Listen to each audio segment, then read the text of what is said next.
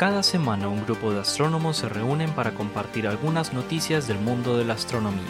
Este es el podcast del pregrado de astronomía de la Universidad de Antioquia. Estamos desde el observatorio, el podcast del universo.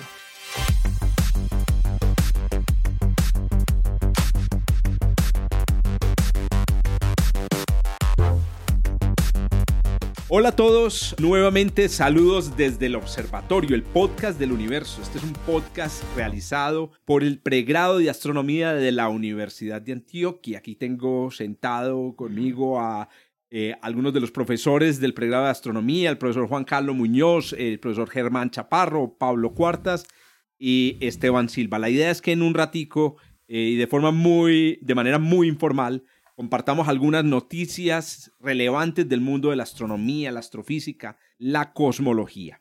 Muy bien, eh, y bueno, ahorita nos vamos, nos vamos saludando todos. Empecemos de una vez, muchachos, porque esto no da, no da espera. Y entonces, la Tierra llamando a Germán Chaparro, hermano. A ver qué tiene para compartirnos el día de hoy. Listo, aquí estoy, aquí estoy. bueno, eh, desde hace varias sesiones hemos estado hablando, pues porque ha sido un instrumento muy relevante de Gaia que es un telescopio espacial que fue lanzado en el 2013. Eh, es un telescopio que es como la siguiente generación después de satélites como Hipparcos, que se han encargado de ubicar la posición de muchísimas estrellas en nuestro entorno y pues a través de eso también ubicarnos nosotros mismos eh, mucho mejor. Uno se imaginaría pues por el nivel de precisión que puede ubicar este telescopio las estrellas, es por el orden de eh, decíamos la vez pasada, como una décima parte de un segundo de arco, es decir, como decía la vez pasada, es como si ustedes tuvieran un milisegundo de arco. Milisegundo de arco creo que es No, eso, eso, eso es para, con VLBI. Con, Gaia es, ah, es, de, décimas de, de, segundo de arco. Porque recordemos que es un eh, telescopio no, muy grande, es, es, un telescopio de, de 50 centímetros. Ya. O sea, uno, se imagina pues los grandes telescopios, pero obviamente llevar un telescopio grande al espacio, pues hombre, usted ponga la plata. Eh, no, yo no sé en cuánto está, está llevar un kilo de, de materia al espacio. Uy, yo hasta donde yo sabía antes como 10 mil dólares. 50 mil, ¿cuándo hubo tanto? Ah, no, no, no, no, yo eh, con NASA y con la ESA, que es del gobierno, entonces cobran más. es, caro, es, es, duro llevar un telescopio grande al espacio, entonces siempre hay que hacer esa relación de costo-beneficio.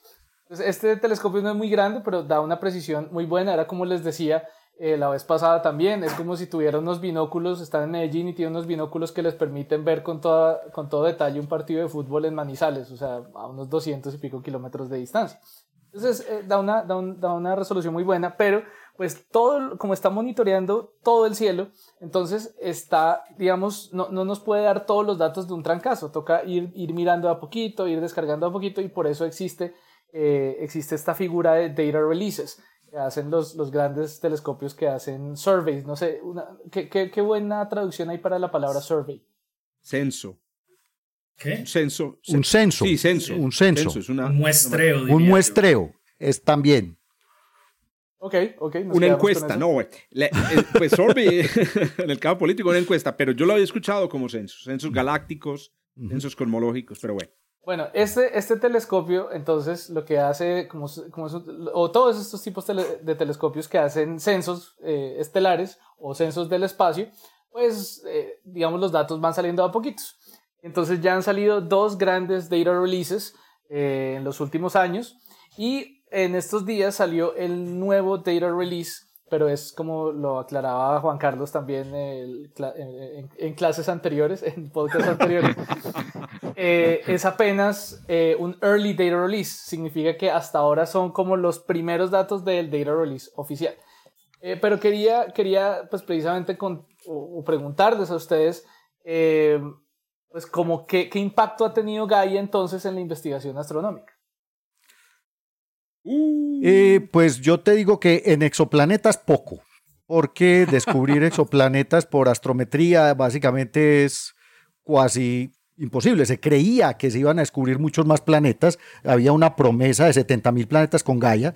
Quién sabe si en, en, estos datos nuevos se puedan ver, pero es poco lo que se ha descubierto en exoplanetas. Lo que se han hecho es obviamente un mapeo de las estrellas de la galaxia increíble, con posiciones y movimientos propios. Y pues eh, por ahí hay unos, unas animaciones geniales del movimiento de las estrellas de la Vía Láctea eh, ubicadas por Gaia. Pero, cómo se verá Orión también, ¿no? Si lo has visto. claro, pero te van a sorprender porque sí, sí saldrá, lo que pasa es que no ha salido todavía. Eso es el eso es pero, más allá de eso realmente, vea, cuando Gaia se propuso, yo, yo, yo, yo, yo le estoy siguiendo la pista a Gaia desde cuando se propuso como proyecto o cuando yo me di cuenta, por allá en, en, en 2005, 2006, una cosa así. Y la idea es que eh, eh, para estudiar la dinámica de la galaxia, las características dinámicas físicas de la galaxia, hay que tener una muy buena muestra de las estrellas en la galaxia en un volumen amplio, vasto y sus movimientos. Y Parcos, que fue una misión que se lanzó a finales de los 90 y que nos entregó una gran cantidad de datos muy valiosos acerca precisamente de las distancias y propiedades de las estrellas en el universo local. Fue muy buen inicio, pero nos quedamos muy corticos para estudiar, por ejemplo, las características de los movimientos de las estrellas en la galaxia como tal, que sirven para estimar la manera como está, por ejemplo, distribuida la masa en la galaxia para estimar las características de la distribución de masa en el disco como tal, en el bulbo en términos dinámicos y del halo de materia oscura. La idea es que con los resultados que se tienen ahora de los datos de Gaia se puede hacer un modelamiento mucho más fino acerca de cuál es realmente la estructura de la, de la Vía Láctea, de cuál es la forma como están agrupadas las estrellas, porque las estrellas en la galaxia, aunque están distribuidas aleatoriamente, ellas se agruman y la manera como ellas se agruman nos da información acerca del proceso de formación y de las características de la, de la, de la dinámica local. A ver, a ver. En las diferentes partes de, la galaxia. Y a su vez, pues, y a su vez, espérate un momentico, y a su vez de la, de la distribución de masa total que se agruman. ¿Qué es lo que pasa? Es que las estrellas. Forman grumos. Que forman grumos. El asunto es ese. la, pero ese verbo no lo va a inventar aquí, pues. ¿Cómo, ¿cómo? Ese verbo no lo estamos inventando aquí. Pues. Grumos, claro que sí. Si usted tiene grumo, usted, se, usted, usted, si usted tiene un grumo, usted se agruma. Las, las estrellas en la galaxia se forman, forman grumitos. Van formando. Lo van a llamar de la Real Academia de la Lengua. grumos, grumos, grumos. Entonces, la, la, idea con Gaia es precisamente eso. Hay, hay, cosas muy particulares. Por ejemplo, eh, entender cuáles son las distribuciones de las velocidades de las partículas en la galaxia es extremadamente importante para construir una cantidad que en, en la teoría es muy valiosa, que es la función de distribución de la, de la galaxia, que es donde nosotros realmente estudiamos las propiedades físicas de, de, del sistema, de la galaxia como tal. oiga, Juancho, hay información muy valiosa que está guardada ahí en los datos de, de Gaia. Eh, eh, para estudiar desde el punto de vista microscópico la forma como se estructuran agrupaciones estelares pues en la galaxia y macroscópicamente hablando acerca de realmente cómo es la dinámica global de la galaxia otra cosa que se ha hecho con Gaia muy poderosa es el descubrimiento de asteroides. Porque también, pues, esa, esa, observación, el descubrimiento de asteroides y el refinamiento de la órbita de asteroides conocidos, que ustedes saben que es un tema crucial pues, para la supervivencia. Con el Data Release 2, solamente se, habían, se descubrieron 14.000 nuevos asteroides, que es, un, es, más o menos del orden del número de asteroides que tienen nombres, por ejemplo. es una cosa impresionante. Esa, esa misión es tremenda. Sí, sí, Gaia, eh, es, un, es, es, un, es, un, es, un, es una moción muy esperada, es realmente por muchos años muy esperada. Entonces, para contarles así por encima qué hay de nuevo, digamos, desde que hubo el, segundo data release, que fue este, este que, menciona, que menciona Jorge, que fue buenísimo, pero justo cuando salió, yo me acuerdo, porque lo bueno es que estos datos están libres, o sea, cualquier persona que lo sepa acceder puede acceder a ellos. Eh, uno de los problemas que tenía DR2, que yo lo sufrí en carne propia, es que no, no estaban correlacionadas las estrellas en el catálogo de Gaia con otros catálogos preexistentes. Eso vino después. Entonces, encontrar, digamos, yo, yo quiero encontrar una estrella que a mí me guste. Entonces, pues digo, no, se llama TW Hydra. Vaya y búsquelo en la base de datos de Gaia. Al principio era muy difícil buscarla porque no tenía ese nombre. Entonces tocaba buscarla por su ubicación. Pero como las ubicaciones en Gaia tenían mucha mejor precisión que cualquier otra ubicación antes, entonces uno iba a buscar una estrella y aparecían 4 o 5. Ah, eso sí. Con la misma ascensión recta y la misma declinación, claro. O, digamos, con la precisión que se tenía antes.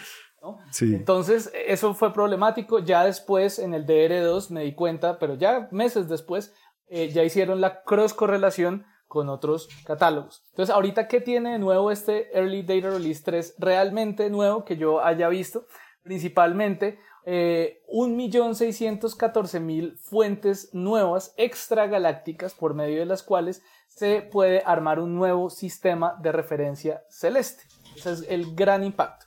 Eh, más adelante, en el data release completo, cuando salga, ya van a salir nuevos asteroides. Quién sabe cuántos más van a salir. Seguramente va a haber un orden de magnitud más de los que, de los que se tienen ahora. Pero pues no sé, ahí sí yo creo que, que Jorge de pronto tiene una mejor idea de qué se espera. No, no, no, la tengo, eh, pero estaba pensando en, en, otro de los, de los efectos que seguramente vamos a tener de este tercer data release, que es poder precisar mejor la procedencia de los asteroides y, y los cometas interestelares. Y, en general, y para dónde van las naves y cuáles son las estrellas, por ejemplo, que nos van a pensar cerca en los próximos milenios. Y entonces, eh, ya para, para ir cerrando lo, como un par de un par de cuestiones interesantes. Una es que ahora con, esta, con este marco de referencia de fuentes extragalácticas que usa Gaia, sabemos que la, el sistema solar se está acercando al centro galáctico a una tasa de 7 milímetros por segundo. Ay, ya casi llegamos. Estamos cayendo. Al agujero negro. Si se revisa el, resultado de los japoneses que hicieron con BLBI o no. Por 7 milímetros por segundo. Es la corrección respecto al valor que, te, que No, no, porque eso, eso, eh, eso, estamos hablando de que se conocía un movimiento tangencial, o sea, de órbita estable, digamos, entre comillas, Ya fue corregido por los japoneses. Y ahora se sabe que nos estamos acercando lentamente. Tenemos una deriva radial. Pero, esa deriva radial realmente yo no creo que sea, sea una cuestión de largo plazo. no, no, no, es que, pero es que eso, realmente no es nuevo. Pues uno sabe que el Sol en el disco de la galaxia oscila hacia adentro y hacia afuera. Pues el Sol está unas veces más cerquita al centro y otras veces está más lejos. Y, entra y sale del disco. Eh, la trayectoria del Sol alrededor del centro de la galaxia realmente es un helicoide, es como un resortico alrededor de un, de, una, de, un, de un, circulito que sería como la órbita circular más cercana. Y entonces el Sol unas veces está más cerca del centro, otras veces está más lejos, unas veces está por encima del plano medio de la galaxia, otras veces está por debajo. Y otras veces pareciera que se mueve más rápido hacia adelante sobre la trayectoria circular y otras veces más lento hacia atrás. Pues es un asunto complicado pues de pintar ahí con, en audio. Pero, claro, es que depende de toda la masa interesante de eso, que, que, es de lo mismo de lo que yo iba a hablar, ya que Germán está hablando de eso. Pues empatemos, eh, empatemos. Entonces usted. Eh, eso, eso era una, una medida que no había sido eh, de alta precisión y que de hecho venía de estudios teóricos que decían que se debía hacer el movimiento. Y esas 1.6 millones de fuentes que habla Germán no es cualquier fuente. Son fuentes no solamente extragalácticas, sino que todas son quasars y dada la distancia que tienen esos cuásars, se pueden tomar como puntos de referencia porque no se mueven en el cielo.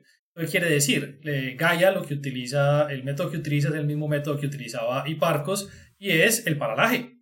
El sencillo paralaje con el que se medía, se hacía agrimensura por allá en los años antes de Cristo es el mismo paralaje que se utiliza en astronomía. Hiparcos lo utilizó y tenía una precisión eh, que era lo suficientemente buena, hasta mil parsecs de distancia, eh, de las cosas interesantes de este, de este nuevo conjunto de datos que soltó Gaia es primero pues el incremento de, del número de fuentes, que ya casi es de 2 billones de fuentes, y el segundo es la medida de esas distancias de esos objetos que a 5000 parsec de distancia tienen eh, una actualización en el error comparada con los datos anteriores y es que está a 10%.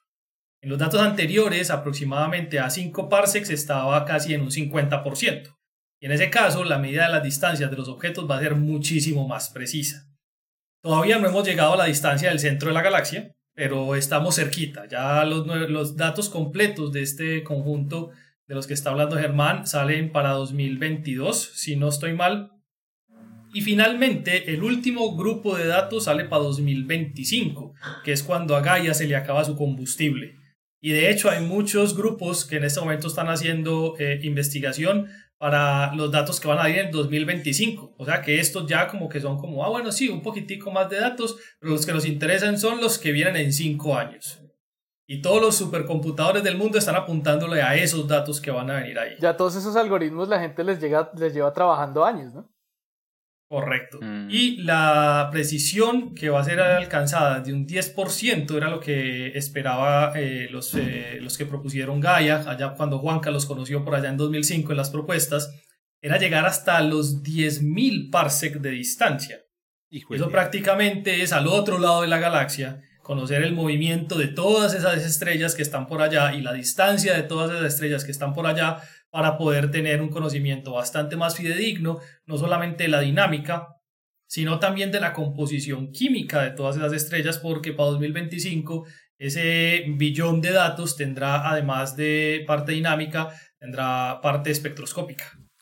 Entonces, eh, con Just Wait no, no, no, no, no, no. No, con la misma Gaia. No, pero Gaia tiene espectroscopio, yo no me acuerdo. Multibanda. Claro, claro. Ah, Gaia tiene espectroscopio. Un Y mide temperaturas, y mide temperaturas, y mide muchas cosas. Hay de todo para sacar de ahí, hay de todo para sacar de ahí. Pero datos espectroscópicos creo que no han sacado. No, no han sacado. Sino que son multibanda, es decir, utilizan varios filtros un conjunto amplio de filtros y con eso sacan información espectral. Porque sí, pero, eso, pero eso sí, eso es indirecto, porque si tienen, es digamos, por fotometría, si tienen las bandas fotométricas y hay esa, esa información de muchas fuentes, como en 1800 mm. millones de estrellas, esa la han sacado. Y están los datos de la velocidad radial estimada precisamente a través del, de los datos de espectroscopía.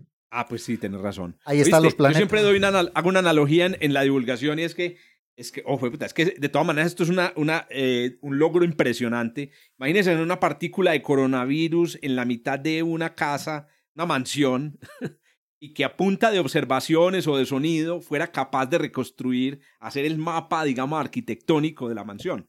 Ese más o menos, y, y, y, y sin, y sin cuadrar bien las escalas, porque nosotros somos mucho más pequeños que, que lo que un virus a una mansión. Estamos con Gaia haciendo el mapa de una cosa inmensa, inmensa. Es, un, es una hazaña realmente eh, muy grande que a uno se le va, uno se, le va volviendo paisaje, se le va volviendo paisaje este tipo. Es más bien un, quark haciendo el, el mapa de, del lugar en donde existe.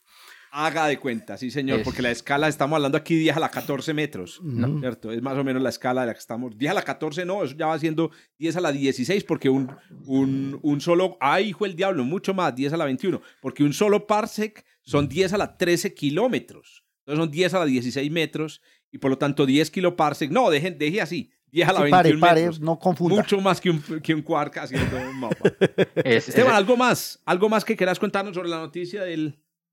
No, no, no, realmente que una de las cosas también interesantes que hizo que el grupo que tiene a Gaia bajo, bajo su poder eh, y desde el punto de vista bueno es que sacaron un conjunto de artículos muy interesantes, no solamente artículos técnicos respecto al instrumento y los datos que salieron, sino que para la próxima semana les traeré una noticia sobre el detalle tan impresionante con el que pudieron estudiar las nubes de Magallanes, que ya no es nuestra galaxia, sino aquí al lado. Y es, pero es descrestante lo que alcanzaron a observar. Yo, les tengo un, un, chisme más de Gaia de esta semana. A ver, a ver. Es un chisme cortico, pero es para picarle la lengua a Jorge y a Pablo. Vale, cuidado. resulta que un man, un astrónomo aficionado, se puso a buscar entre los datos de Gaia, del, pero no los de ahorita, sino los del Data Release 2, eh, posibles fuentes de la famosa señal de radio WOW. Ah, de la wow. De la wow. Sí, sí, sí, lo vi, lo vi. Y entonces eh, el hombre publicó, un, eh, se llama Alberto Caballero, publicó un preprint, ¿no? Bueno, no publicó, puso un, un, documento de trabajo en el cual él eh, barrió cierta región del cielo buscando en los datos de Gaia alguna estrella la más parecida al Sol. Y encontró una en particular que dice, esa debe ser porque es la más parecida al Sol. ¿Qué, qué, opinan de eso, Pablo y Jorge? Oh, pues que debía haber un montón de estrellas de tipo G en los datos de Gaia. De ahí a que haya encontrado una cosa rara. Pues digamos que en principio Germán. No, la encontró en la dirección. en la dirección, ah, la dirección del. justo en la dirección, del mensaje. bueno. Pues, exacto. Eh, ¿y, ¿y, a qué distancia está? ¿No sabes? Me parece que a mil algo años luz. Ah, diablos. O sea que lo triste es que este mensaje es de los años 70 eh, detectado por el Big Air, que es un radiotelescopio gigante que utilizaba SETI en esa época. Y pues imagínate si llevan, si están a mil años luz, debían estar haciendo un podcast cada semana, pero mandaron una sola señal en 1976 por allá y se les acabó la goma. Les fue mal, fueron a mirar las vistas y dijeron, no, esta vaina no se vendió.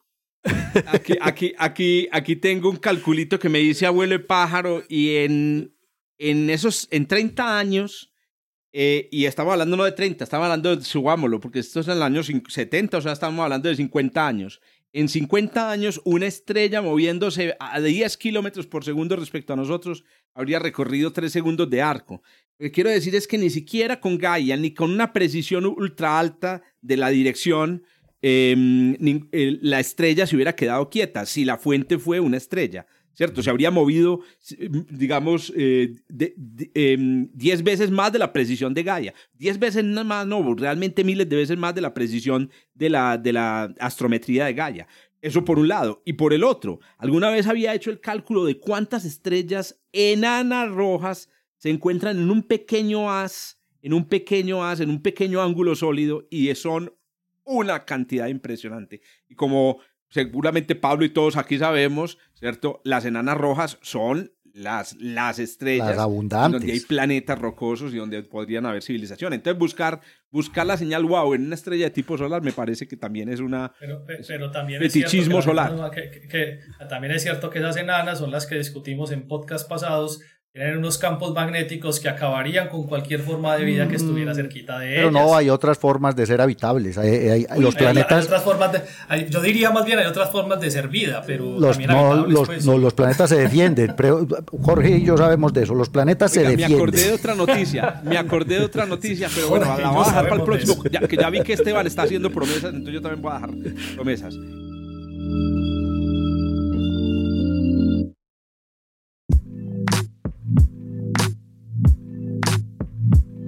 Bueno, les voy a presentar mi noticia, muchachos. A mí me gusta mucho la, astrofísica nuclear, todo lo que tenga que ver con eh, reacciones nucleares, las estrellas, supernovas. Pues yo hice el doctorado en supernovas y me pillé una noticia, no sé si la vieron por ahí, muy chévere y creo que hmm, puede, puede hacer, hacer revisar muchas cosas sobre el tema de la nucleosíntesis estelar y eh, además fue eh, eh, publicada, digamos, en una revista de wow, o sea, de, de, de, primer nivel. Estamos hablando de Nature, no de Nature Astronomy, que también hemos mencionado aquí.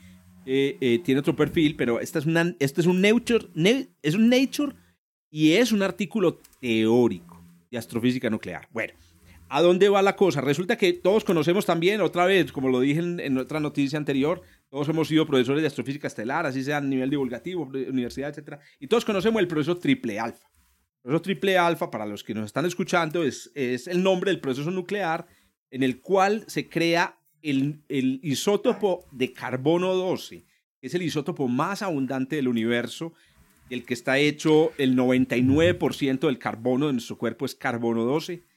Em, el carbono 12 es, un, es además un núcleo mágico es un núcleo mágico, tiene 12, 12, mm, ¿por qué es mágico? Porque tiene 12, 12 protones, eh, perdón, 6 protones y 6 neutrones. Eso es un número muy especial en la, en la, en la astrofísica nuclear y se hace exactamente con tres partículas alfa, que son tres núcleos de helio 4, que son el producto natural de, la, de las reacciones nucleares en la mayoría de las estrellas. Eh, cuatro protones se unen para formar un núcleo de helio 4. Se llama triple alfa, porque el carbono 2 se hace con tres tres eh, núcleos eh, em, de helio. Ahora bien, este proceso se conocían como partículas alfa.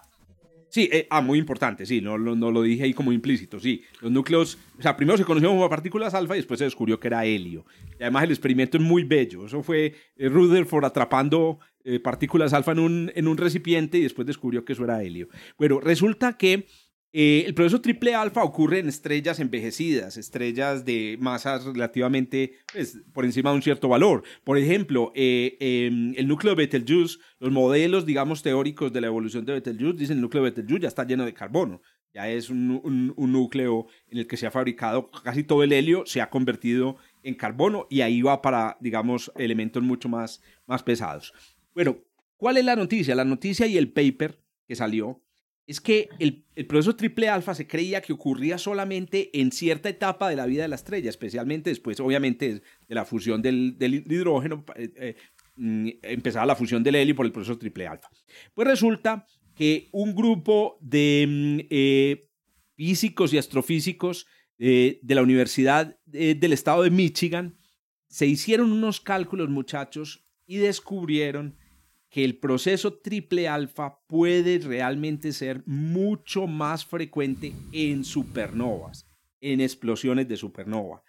Bueno, ¿y esto qué pitos toca? ¿Y esto cómo modifica nuestras cosas? Resulta que este proceso no se había considerado antes como una de las reacciones posibles en una supernova. A ver, pintémonos lo que es una supernova. La supernova es un, es un evento en el cual la materia del, del centro de la estrella sale disparada hacia afuera, barriendo las capas exteriores, especialmente las capas del núcleo de la estrella. No, no, no, no digamos en este momento por qué, pero los causantes son los neutrinos. Los neutrinos calientan la materia hasta que la hacen explotar. El punto es que en ese proceso, en el núcleo de la estrella hay una abundancia impresionante de neutrones, protones y neutrinos. Y los que calculaban cuántos elementos se producían y, de qué, y en qué cantidad de cada elemento en este proceso, siempre habían considerado ciertos procesos. Uno de ellos es la captura o el choque eh, de protones y neutrones y neutrinos contra otros núcleos atómicos. ¿Por qué es importante esto? Porque los procesos que usted ponga en esa, en esa receta le van a predecir a usted cuántos elementos pesados se producen. Elementos como el oro, como el platino, como el, rutenio, como el molibdeno, que son elementos pesados que a propósito hoy en día son muy importantes para nuestra vida. Ustedes saben que en un celular, en un solo celular, están todos los elementos de la tabla periódica. Y pónganle que el 30% de esos elementos son elementos pesados que se creen son fabricados en, supernovas. Pues esta gente, muchachos, descubrió, descubrió que en las condiciones de una supernova, el proceso triple alfa se incrementaba en un factor, incrementaba en un factor de 10 la producción de ciertos elementos pesados. Y aquí viendo los gráficos del paper, muchachos, cambia de una manera significativa las predicciones de la cantidad de elementos pesados que se producen en las supernovas. La para, mí, para mí, que le, lleva un poco el, rastro a estas cosas, porque me ha interesado mucho, eh, es una cosa medio revolucionaria en el mundo de la nucleosíntesis eh, estelar. Entonces recuerden, procesos triple alfa son más importantes de lo que pensábamos en supernovas. Excelente. Jorge, venga, yo siempre he tenido una pregunta y siempre me la hacen y siempre eh, me acuerdo que alguna vez te iba a preguntar. ¿Por qué solamente hasta el 92? ¿Por qué hasta el uranio? Y yo sé pues que en la explosión se pueden generar núcleos muchísimo más pesados, pero como son tan inestables, digamos, decaen. Pero ¿hasta dónde puede una supernova generar núcleos pesados? ¿Hasta qué número atómico? Uy, pues hombre, yo creo, Pablinche, que el, el, asunto ahí, bueno, primero, ¿por qué, hay 90, ¿por qué se habla de 92? Porque solamente hasta el uranio, hasta el uranio hay, el uranio es el último elemento que tiene isótopos con vida media superior a los 500 millones de años, de tal manera que vos puedes encontrar esos isótopos en la Tierra. Ya el plutonio, que es el elemento que le sigue, los, los, tiempos, los tiempos de desintegración son mucho más cortos que los periodos, eh, que la vida de la Tierra. Entonces ya se consideran elementos que le llamamos elementos transuránicos y son elementos que se tienen que fabricar casi que artificialmente. Aunque hay que decir una cosa muy importante, hay elementos que tienen isótopos, que tienen casi todos sus isótopos completamente inestables y están por debajo del 92. Por ejemplo, el francio por ejemplo, hay otro, hay otro, ay, se me olvidó, hay el, el rodio. Son elementos increíblemente poco abundantes. Se ha calculado que en la corteza terrestre pueden haber tres átomos de francio. en total. En todo el total, planeta. muchachos. Es una cosa absurda. Es de, eh, y, lo mismo sucede con el rodio. Incluso el disco, el disco más, el, el, máximo galardón que se le puede dar a un artista es un disco de rodio. Solo se lo han entregado a... A, los Beatles a, los, a, Paul McCartney. Paul McCartney. y entonces tiene todo el rodio del planeta. Tiene casi todo el rodio del planeta. Casi todo el rodio del planeta. Oiga, entonces, ¿qué pasa, Pablo? No, lo que vos dijiste efectivamente. En la supernova vos puedes crear elementos con número atómico 130. No, no, no, no llegarías, no creo que llegue hasta allá porque son elementos que viven un microsegundo. Exacto. Los creas hasta, hasta los, todos los que hemos visto en el laboratorio, pero es obvio que en los primeros dos meses desaparecen todos. ¿Cierto? Lo único que quedan por ahí son algunos nucleidos de, de, mucho, de años o de, de, decenas de años, ¿cierto? Que se van desintegrando rápidamente. Y entonces, pero sí, vos tenés razón, es decir, elementos más allá del uranio se fabrican en la supernova, aunque desaparezcan eventualmente. Jorge, por, por especular, te tengo una pregunta. Eh, porque el proceso triple alfa también es bastante importante en estrellas de baja masa cuando hay un evento que es muy corto pero bastante energético, que es el famoso helium flash. ¿no? Eh, este, estas conclusiones de este artículo pueden tener algún impacto sobre lo que ocurre ahí en, en estrellas, en estrellas pues, de baja masa. Muy interesante. Realmente ellos no modificaron nada de los parámetros de la, de la, de la reacción, ¿cierto? Las sesiones eficaces, ¿cierto? Ni, ni, ni, digamos, las condiciones de la reacción. Lo que ellos descubrieron es que hay un ambiente en donde esta reacción es particularmente eh, favorecida frente a otras reacciones. Entonces, no, no modifican en nada estos otros procesos, eh, por ejemplo, el proceso triple alfa en, estrellas de masas intermedias o lo que vos estás diciendo, ¿cierto? en las últimas etapas de la evolución de estrellas de baja masa. Solo que en el ambiente rico en protones de la supernova, el proceso triple alfa es más importante de lo que antes pensaba. Ok. Sí, claro, es que, es que eh, si, es en supernova estamos hablando de etapas finales. los eh, flashes de helio se dan cuando alcanzan el pico de la RGB, las estrellas. Entonces eh, todavía le falta mucho a esa estrella para llegar hasta, hasta por allá arriba. Y esas estrellas generalmente tampoco terminan en supernovas, la mayoría de ellas, sino que simplemente eyectan eh, sus capas exteriores eh, a través de los vientos solares y las dejan, las dejan libres por ahí, suelticas, pobrecitas, solitas. Nebulosas planetarias. Justamente a partir del, proceso triple alfa, pero de forma explosiva, en condiciones de, de degeneración. Muy bien, Ahí está, pues, muchachos.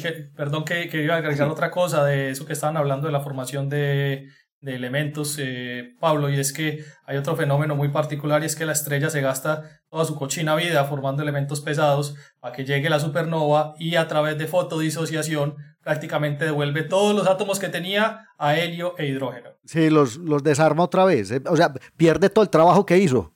Exactamente. La mayor parte de la masa de la, del núcleo de la estrella le pasa eso, pero ahí viene un milagro que tiene que ver con el lugar en el cual se detiene, digamos, donde, donde la supernova em, eh, empieza. Y es que empieza en la parte Jorge hablando de milagros. Ese milagro, un milagro físico que ocurre, puta, una, una situación súper improbable. Oiga, que a propósito, me, ha tocado poner lenguaje explícito en la, publicación desde el observatorio para que las palabras malas que dice Esteban no nos vayan a, causar problemas con los padres de familia. por ser grosero. Aquí que puteamos de vez en cuando. ¿Qué dije? ¿Y yo qué palabra grosera dije? Nada no, no, no. La, cochina vida de la estrella. Es, imagínese uno, uno llega hasta los 80 años para acordarse, ay, güey, puta, el confite que me comí. Ve, así vio. Ahí está, ahí está. Ahí está, se le salió Este podcast se tiene que ver en compañía de padres y mayores. va, a quedar con un montón de pip, no, no, aquí no, no aquí no nos censuran. No, ven, cuéntanos pues el milagro de la supernova. No, no, no, el milagro de la supernova es que no, el, la explosión empieza desde la parte externa del núcleo. O sea, el núcleo de hierro y níquel que ha, que ha creado la estrella y donde ocurre el proceso de, de fotodesintegración es bien adentro y en la parte externa tiene hierro y níquel ¿cierto? Y ese hierro y níquel, parte de ese hierro y níquel se expulsan y esos son los que absorben todos los neutrones y los protones que fabrican elementos, elementos muy, muy pesados.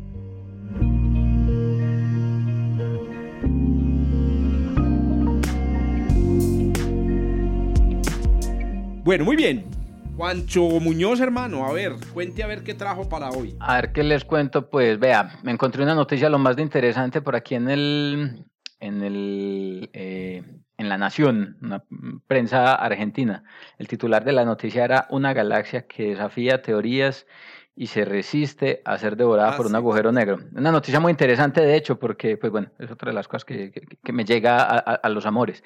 Y está asociada con, con el efecto que surten los, los AGNs en las galaxias a lo largo de, del proceso de formación de las galaxias. Un AGN, un cuásar, es un, es un objeto astrofísico, es una época o una temporada, por así decirlo, un episodio a través del cual pasan básicamente todas las galaxias a lo largo de su, de su historia de, de formación. Entonces los quasars, las radiogalaxias, las galaxias Seyfert, todas, todos estos eh, eventos que son como una época puberta y rebelde de las, de las galaxias eh, acontecen cuando en el centro de la galaxia, el agujero negro supermasivo que la galaxia hospeda en su centro, que la mayoría de las galaxias en el universo deberían o podrían hospedar un agujero negro supermasivo, este AGN empieza a acretar más a su alrededor y los efectos astrofísicos producidos precisamente por esa acreción del material alrededor del agujero negro supermasivo, pues disparan un montón de procesos que a la vista pues de nosotros como astrónomos pues nos permiten detectar una actividad en, radio que nos permite clasificar esa, esa, esa, esa gene como una radiogalaxia o una galaxia Seyfert eh, en general.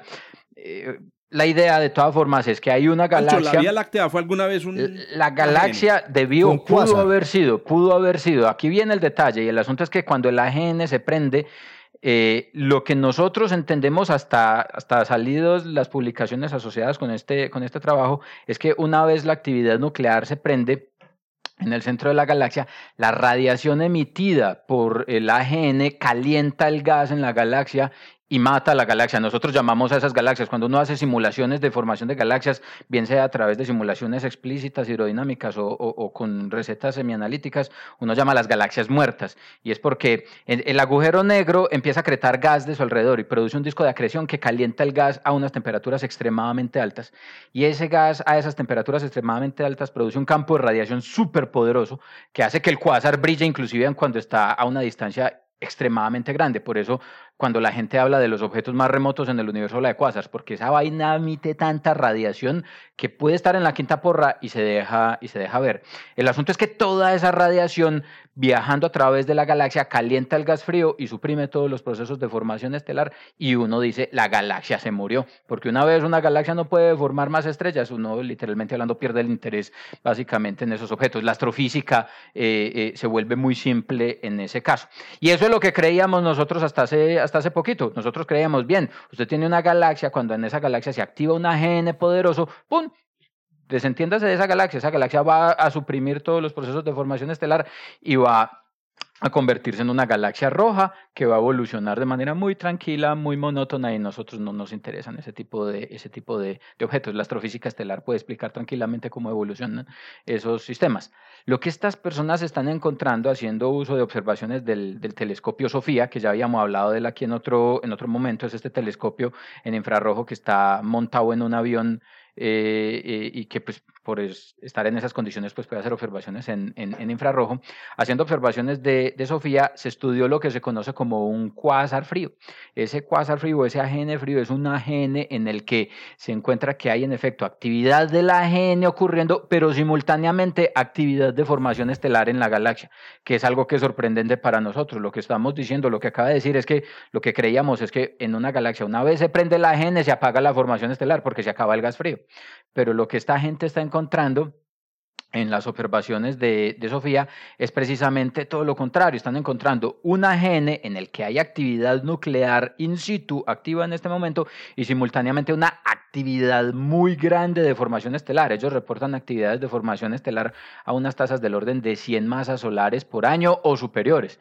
En una, galaxia, en una galaxia normal como la Vía Láctea, la tasa de formación estelar es del orden de 1 a 5 masas solares por año que es como uno diría una tasa de formación estelar normal. Esta señora no, esta galaxia está formando 100 o más veces estrellas eh, que, que, que, nuestra Vía Láctea, aun cuando tiene la AGN, cuando tiene, el AGN prendido. Exactamente, lo, sorprendente es eso. Lo sorprendente es que está simultáneamente como un, un star, eh, star forming galaxy, una galaxia que está formando muchas estrellas, pero de manera frenética y simultáneamente tiene la AGN. Y lo que está, lo que está mostrando esto es que, es que probablemente nuestros modelos de de formación de galaxias están incompletos en el sentido de que nosotros simplemente lo decíamos muy simplemente, de manera muy simple, y, y, así se implementa en las simulaciones y en los modelos con los que uno trabaja actualmente. Y es bien, usted tiene una AGN, prende la AGN, inmediatamente se acaba la formación estelar. Y resulta que la cosa parece que exactamente no hay un switch. Parece que hay una transición suave que puede durar del orden de varios cientos de millones de años. Lo que ellos reportan aquí es que hay actividad de formación estelar de los últimos 100 millones de años en esa, en esa galaxia, lo que quiere decir que la transición entre prender el AGN y apagar el proceso de formación estelar puede durar bastante tiempo, el suficiente como para permitirle a la galaxia seguir formando estrellas mientras que simultáneamente el AGN se engorda. Y eso quiere decir que para nuestros modelos y nuestras simulaciones nosotros tenemos que introducir ese time delay y la astrofísica que pasa de por medio para poder... Exactamente, porque las, las poblaciones estelares, la abundancia de estrellas que nosotros estamos modelando, en principio podría estar eh, mal cuantificada si nosotros omitimos esta etapa, si todas las galaxias que tienen una AGN transcurren o, transitan a través de esta etapa en la que pasan por un proceso frenético. Hay un proceso tienen los modelos semianalíticos para hacer formación estelar, no sino que le ponga un lag. Y las simulaciones, no, hasta, hasta hace un año largo estábamos haciendo simulaciones de formación estelar in situ con AGN y nuestras simulaciones prendían el AGN de una y lo que nos estamos dando cuenta es eso, que esas simulaciones las vamos a tener que revisar porque, porque, porque en, en, 200 millones de años en una galaxia como esta, aún en la edad de la que está esta galaxia, pues Todavía hay prácticamente puede, puede, puede influir bastante no solo en la abundancia de la masa en estrellas en esa galaxia, sino en el establecimiento de un disco galáctico robusto, en los estadios tempranos de la formación de la galaxia, en la abundancia de los metales en el interior de esa galaxia. Pues todo de ahí para arriba puede cambiar de manera significativa. Oíste, Juan, ¿y, ¿y quién hizo esa tesis con vos? Porque va a tener que volver el grado. Pero... no, no, no, no, no. Como les he insistido mucho, la ciencia es una cosa que cambia todos los días. Cambia Exacto, todos no, pero los días. yo creo que lo que vos decís, probablemente lo que estamos viendo es un estadio intermedio en la evolución de la galaxia y probablemente... 100 millones de años. Pues. Ah, sí, pero, pero es que 100 millones de años al principio... A, la escala de una galaxia, la escala de una galaxia 100 millones de años realmente es poquito y realmente nuestros modelos 100 millones de años son dos pasitos de integración en la, en la solución de las ecuaciones ahí numéricamente. Pero, pero el asunto es que lo, que pasa, lo que pasa en ese pasito hay que tenerlo en cuenta. Sea que seamos capaces o no. Estelar. exactamente. Sea que seamos capaces o no de simularlo, lo que sí tenemos que hacer es que nos estamos dando cuenta que estamos ignorando astrofísica que está pasando. Esteban. pero qué tan. No, perdón. no, que yo, que, que, dentro de todas estas cosas que siempre hacemos en astronomía, es esto de suponer eh, a veces en las simulaciones el, el, el switch on-off para ciertos procesos particulares. Pero mi pregunta, dado que, que, que, esto es como lo que están encontrando, y obviamente desde mi un poco de ignorancia respecto a cómo se hacen estas simulaciones, dado que 100 millones de 100, mil o 100 millones, ¿cuánto es 100 mil años? 100, millones, de años. 100 millones, de años, eh, realmente son dos pasos de integración. Eso, eh, lo, lo, lo, lo que yo preguntaría desde mi ignorancia es, ¿Cuál es el tiempo que se demora la información de se encendió el AGN en el centro de la galaxia en llegar hasta el borde de la galaxia? Porque puede ser que lo que se está viendo es simplemente un proceso de formación que es continuo, que viene siendo apagado constantemente a través del traspaso de la información. Yo no sé si eso se haga en simulaciones, claramente nunca he hecho una simulación. Ya Juan lo va a hacer, Juan lo va a hacer. No, no, está bien, pero quiero decir, eh, no era de pronto algo que, que era de esperarse. Es, es, a ver, Ah, pero espérate, Juan, Juancho, yo doy una cosa orden de magnitud. Orden de magnitud deberían ser 100.000 años. Me refiero a que esa es la escala de, digamos, si, la, si, la, si se calentara por radiación. Entonces, si por radiación deberían ser 100.000 años que se apaga toda la formación estelar. Es el tamaño de, una galaxia. Pero ¿a, qué distancia? Porque es que no es, eh, no es lo mismo tener el AGN, no es el mismo tener el AGN aquí al lado que tenerlo en Bogotá o que tenerlo en Chile. Entonces, eh, la cantidad de radiación y de información que está llegando a cada uno de estos puntos es diferente. Ah, ok, entonces vos decís que la, se va apagando la formación paulatinamente a medida que va llegando la información pero, desde la lo siguiente, pero pensá en lo siguiente, el disco de la Vía Láctea tiene 25 mil años luz de, de, radio, ¿cierto? Entonces, eh, 25 mil años es la escala típica de tiempo que le cuesta la radiación desde el centro de la galaxia llegar hasta la parte periférica más remota, donde realmente no hay actividad de formación estelar. La actividad de formación estelar está en los primeros, en los primeros 10 kiloparsecs, en los primeros, eh, los primeros 8 mil años luz. Exactamente. correcto, no, está, muy bien, pero, pero eso, pero la pregunta es, a esos 10 eh, a esos 10 años luz, eh, a, esa, a, esa, cantidad, a ese radio particular que están diciendo, la intensidad del proceso que le está llegando de pronto no es tan fuerte. Eso es lo que estoy, eh, pues mi pregunta es esa, porque si hay un, si hay un, un decrecimiento en la tasa de, formación, supondría yo que ese decrecimiento es eh, una función del tiempo. Es una, eso, es, exactamente, es una función del tiempo, pero como, como te acabo de decir, pues ocurre en una escala que es inferior a los 25 mil años. Y ahí sí, 25 mil años a escala de la dinámica de una galaxia, es un parpadeo. Entonces, por eso uno asumía que el evento era instantáneo y es que se prendió la AGN y la galaxia apagó la, la actividad de formación estelar. no vamos a dejar de, hablar de esta noticia. Pero, pero literalmente hablando, lo que está mostrando la evidencia es que no, es que parece que la cosa pasa mucho más lento que ese instantáneo que nosotros nos estábamos imaginando y que pasa en condiciones que eventualmente hay que considerar con buen detalle eh, cuando estamos modelando eh, este tipo de procesos. No dejemos de hablar del título de, esta, de la noticia en la nación. Una galaxia desafía teorías y se resiste a ser devorada por un agüero negro. Nada que ver con la noticia no, que no, no, ah, ah, bueno, sí, pero tiene que ver. lo que pasa, tiene que ver porque es que el agüero negro no se comió todo el gas. Pero es que el agujero negro no se come todo el gas de una galaxia. Eso no, eso no, eso no pasa ni jamás, jamás de los jamases. El agujero negro hace un alboroto, es como la sangre en una cortadita en su dedo. El agujero negro hace una laraca impresionante con un poquito de gas que le caiga a su alrededor. El asunto es que la energía gravitacional que le puede proveer ese agujero negro al gas a su alrededor es capaz de poner a mover el gas a velocidades tan grandes que, que lo ponía a, unas temperaturas por encima del millón de grados. Y en esas condiciones ese plasma hace un alboroto impresionante. Pero precisamente para pelear se necesitan dos, es decir, no es el agujero negro que está solito y le da por comenzar a joder, sino se necesita que haya material alrededor. Y pues no sé, tal vez en diferentes tipos de AGNs el material cae de manera diferente o está distribuido de manera diferente. Y de hecho mi pregunta iba para allá y es eh, si, esta, si esta radiofuente es una radiofuente compacta, o sea, ¿qué, qué tan compacta es? Porque los AGNs van evolucionando. Entonces, cuando son muy jóvenes, cuando se acaba de prender el agujero negro, pues todavía digamos que su, su extensión se puede rastrear a, a, la galaxia, adentro de la galaxia donde están. Pero a medida que van evolucionando, entonces le van saliendo estos chorros magníficos, ¿no? Por medio de los cuales se ven en, en, ondas de radio. Sí, sí, sí. No, para esta galaxia, lo que yo leí, porque yo miré el artículo que salió en, en, Astrophysical Journal, tienen observaciones en rayos X y en, y, en, y en infrarrojo. Y en rayos X es una fuente compacta, es una fuente puntual. No es, no es una fuente Oiga, Pero, no, no sé si hay o no recuerdo haber identificado ese reporte. Germán está muy bacana. ¿Qué tal si lo que apaga la formación estelar son los chorros? Son los jets. El asunto es que los, jets, los, jets, los, los, jets, son dirigidos. Los jets son dirigidos. Pero digo, iluminan, iluminan desde arriba y pero estoy, estoy diciendo bobadas, estoy aquí. Pues, los, jets emiten, los, jets emiten, un montón de, de, de radiación, eh, de radiación sincrotrón que de hecho pero el asunto es que los jets están dirigidos y precisamente sobreviven cuando viajan en las direcciones polares de más baja densidad de medio y aparecen cuando y, se ven en radio cuando los lóbulos de material empiezan a impactar en, la, en las zonas del medio intergaláctico. Si los chorros se propagaran a través del disco de una, si fuera una galaxia con un disco, por ejemplo, y los chorros se propagaran a través del disco, la opacidad del disco no permitiría que realmente uno tuviera ese efecto magnífico de, de, del jet que tiene en, en, en, otras, en otras galaxias. Sí, no, pero yo estaba imaginando los jets como faroles, faroles encima del disco o faroles encima de la, de la galaxia, que como los jets se demoran más, como acaba de decir Germán, en desarrollarse, entonces estos, pero bueno, ya, ya Juan así, así, así, como un farolito que puso mi Dios para que estemos en decembrina. como un farolito que puso mi Dios. Oiga.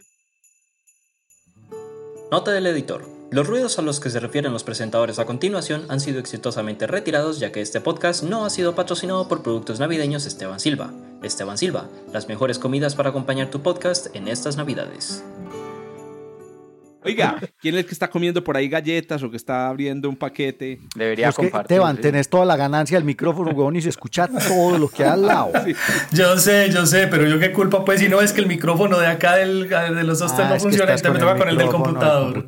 Para los que nos están escuchando, por favor, apoyen al del observatorio económicamente, los, los, patrocinadores, a ver si le compramos un micrófono. Patrocinado por... ¿Qué, qué papita está comiendo?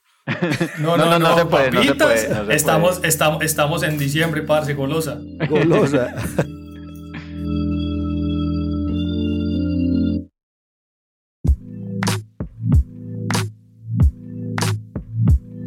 Oiga, pues Juan Pablo, hermano, le tocó a usted terminar hoy el programa. Cuéntenos qué noticia nos trajo.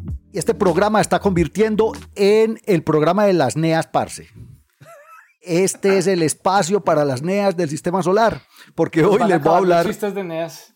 No, pero la gente entiende. No, aquí tienen cabida. Todos los NEAs importantes tienen cabida en este podcast de astronomía de, desde el observatorio. Pues hoy les voy a hablar de un NEA que está, digamos, eh, eh, en boca de las personas que trabajan en exploración espacial por estos días, porque resulta que una sonda japonesa que se llama Hayabusa 2 acaba de aterrizar pues no la sonda, el, el, digamos, el termo. Ella, esta sonda llevaba un termito, eh, estuvo explorando un asteroide que es uno de los NEAs más famosos, que se llama Ryugu. Este asteroide Ryugu fue descubierto por allá en 1999 y fue nombrado en honor a un eh, palacio sagrado del Japón, que se llama el Palacio eh, del Océano o el Palacio del Mar. y pues la historia, digamos, folclórica japonesa dice que un pescador fue hasta el Palacio del Mar eh, cargado en una caparazón de tortuga y de allá se trajo, digamos, una muestra del palacio y es lo mismo que hizo Hayabusa. Hayabusa 2 estuvo desde 2018 detrás del asteroide orbitándolo, le ha tomado fotos por todos los lados. Eh, uno ve la imagen de, de Ryugu y eh, parece un maíz. ¿Vos lo has visto, Jorge? Es, como, es como un, es como un maicito, parece. Eh, Pero como, un maíz de mazorca. Con granitos. Como un maíz de mazorca, mazorca, no eso. No, no, antes de cocinar, antes de cocinar, un maíz pues acaba de sacar de la mazorca. Eh, Ryugu es un asteroide, como les digo, de los ah, asteroides es un grano de maíz, perdóname Pablo, es un grano de maíz. Es un grano de maíz que tiene 800 metros de diámetro. Ah, bueno. O sea que es grandecito. Es, es lo que se conoce como una pila de escombros. En realidad es tan pequeñito y tiene, digamos, una cohesión gravitacional tan, tan pequeña que se ve el cascajo encima de la, de la superficie y es, y es de los peligrosos porque en su órbita hace parte de la familia de los Apolos eh, que atraviesan pues la órbita de la Tierra de vez en cuando y en la órbita Ryugu se acerca incluso más cerca que la Luna de nosotros, hasta unos 95 mil kilómetros, digamos, puede, y en algún momento un efecto gravitacional, un jalón gravitacional, pues puede cambiarle la trayectoria, como hemos hablado aquí de Apophis y de Venu, que son otras de las neas amigas de este programa. Eh, entonces, eh, Como ustedes decían la pues vez pasada, donde se desbarata uno de estos animales, es un lío es un lío, sí, además porque imagínate, 800 metros ya es, de, es más grande que Apophis, es el doble, casi el triple que Apophis. Pues bueno, Hayabusa 2, que es esta sonda de JAXA, de la Agencia Espacial Japonesa, que estuvo allá desde 2018, en noviembre de 2019 eh, le pegó con un, con un proyectil, esto me recuerda a una maravillosa misión pero esta vez a un cometa, eh, que fue eh, el Deep Space que le pegó con un proyectil al, al, cometa, eh, eh, ¿cuál era? Ya me olvidó, el cometa, Temple 2. Al, Temple 2 creo. Al Temple, sí, sí, exacto. Al Temple 2 y, y, y después hizo pues espectroscopía del material. No, Hayabusa llevaba un termito y a partir del impacto que creó un cráter de unos 10 metros sobre el asteroide Ryugu, recogió el polvo pues y el material que expulsó la explosión y la nave estaba programada, una maravilla, como, como un rapi. Ella iba y recogía el, el, el, poquito de asteroide, el poquito de material que recogió y se devolvió para la Tierra. Y la, eh, eh, la semana pasada pasó por aquí cerquita y nos dejó el paquete. Envió el termito, el termito volvió a ingresar a la atmósfera de la Tierra, cayó en Australia el 5 de diciembre y ya tienen la muestra de Ryugu en los laboratorios de Jackson. ¿Y si llegó completa porque a veces se comen las papitas? Llegó, sí, llegó completo. A veces se comen las papitas en el camino. No, imagínate, Germán, que llegó completo porque ya habían hecho esto con otro asteroide, el Hayabusa 1, que era otra de estas sondas japonesas de investigación de asteroides. Ya había eh, visitado un asteroide en 2010 eh, yo no recuerdo ahorita cómo se llamaba el otro asteroide, pero tristemente ese no funcionó, no recogieron la cantidad suficiente de material. De hecho, hicieron un conteo y apenas encontraron como 1.5 granos de material del otro asteroide, pero este parece que está completico. Obviamente los japoneses lo están cuidando, hermano, que tiene, eh, como si fuera el tesoro. Ellos dicen que la, recogieron la caja del tesoro en, un, en el desierto en Australia y ya está en los laboratorios de JAXA en Japón. Importante, ¿por qué? Porque Ryugu es uno de estos asteroides primigenios, de los más viejitos del sistema solar.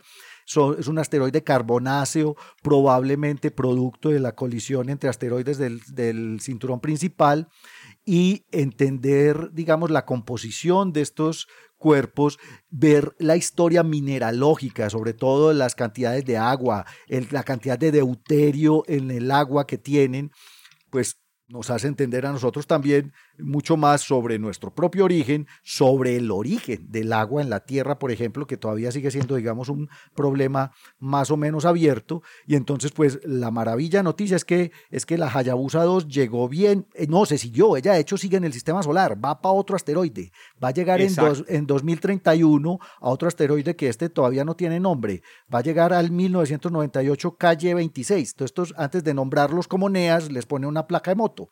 Entonces... Una NEA de la calle 26. Una, sí, este es 1998. Realmente, realmente la, moto, la moto de la NEA. La moto de la NEA, exactamente. La moto de la NEA.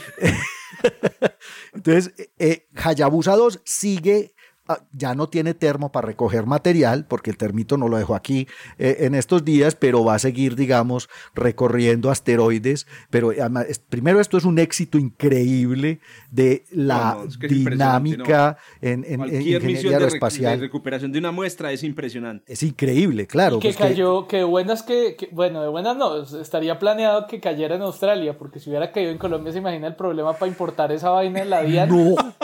O, quién se lo quita, quién se lo quita el que se lo encuentre.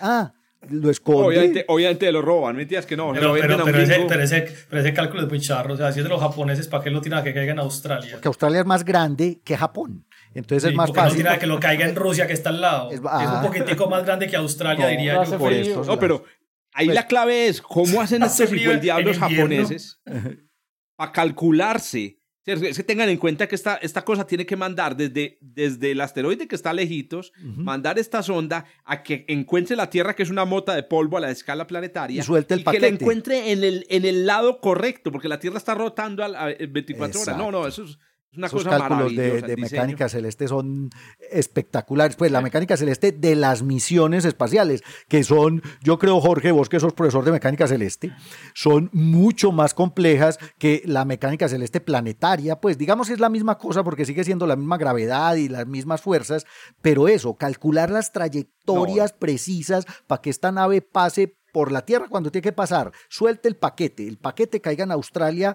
al lado del, del, GPS, pues, o sea, el, RAPI ahí cayó, y, que, y que lo recuperen, y que además se siga su camino para ir a visitar otro asteroide. Es una cosa increíble. Eso no es, eso no es lo que hace el programa de César Ocampo y lo que hace Ricardo Restrepo. Exacto, eso es lo que hacen. La ventaja de la mecánica celeste de, las, de, los, de, las misiones espaciales es que hay manera de corregir la trayectoria en el camino, pero tengan en cuenta que este, esta, estas muestras no vienen con una nave completa. En realidad, casi que están cayendo. están controlando, controlando la caída de una piedra, literalmente. Exacto, está soltando, eh, soltó el termo, soltó el termo, reingresó a la atmósfera, para caídas y ahí ya lo cogieron en Australia. ¿Y el termo, el termo traía Hello Kitty pegado o no? Pablo, ¿y cuándo estiman, material. ¿y, cuándo estiman tener resultados del análisis de las muestras? Que, porque pues, las, las ah, muestras están todavía pues, tibias, pero entonces, ¿qué, Claro, acabaron de llegar. O que especulan que los japoneses encontraron, al menos cuánto trajeron... ¿Cuándo cayó? Trajeron un par de, un par de cientos de gramos, creo. Eh, y, pero no, los, el, usted es el que los japoneses, hermano, son japoneses. Esta gente, la próxima semana les digo que, encontraron. Estos, pero tengan en cuenta, muchachos, de todas maneras, que de, otros planetas o de otros asteroides no hemos traído casi nada. Hemos traído material de cometa, de la cola de cometas, que también está la misión esta de Deep Space. Y hemos traído de la Luna pero no hemos traído nada de Marte, excepto lo que nos ha caído en forma de meteoritos. A mí lo que me parece más espectacular de estas misiones de Sample Return, por ejemplo, ustedes saben, ahora está en la misión Chang'e 5 de la, de la Agencia Espacial China, que va a traer muestras de la Luna. Pero lo que más me parece espectacular de estas misiones de Sample Return es poder meter esas piedras en un microscopio, muchachos. Eso va a ser maravilloso. Por ejemplo, lo decías, Pablo, y este es un meteorito, eh, perdón, si este es un asteroide primitivo, eh, rico en, en, moléculas orgánicas,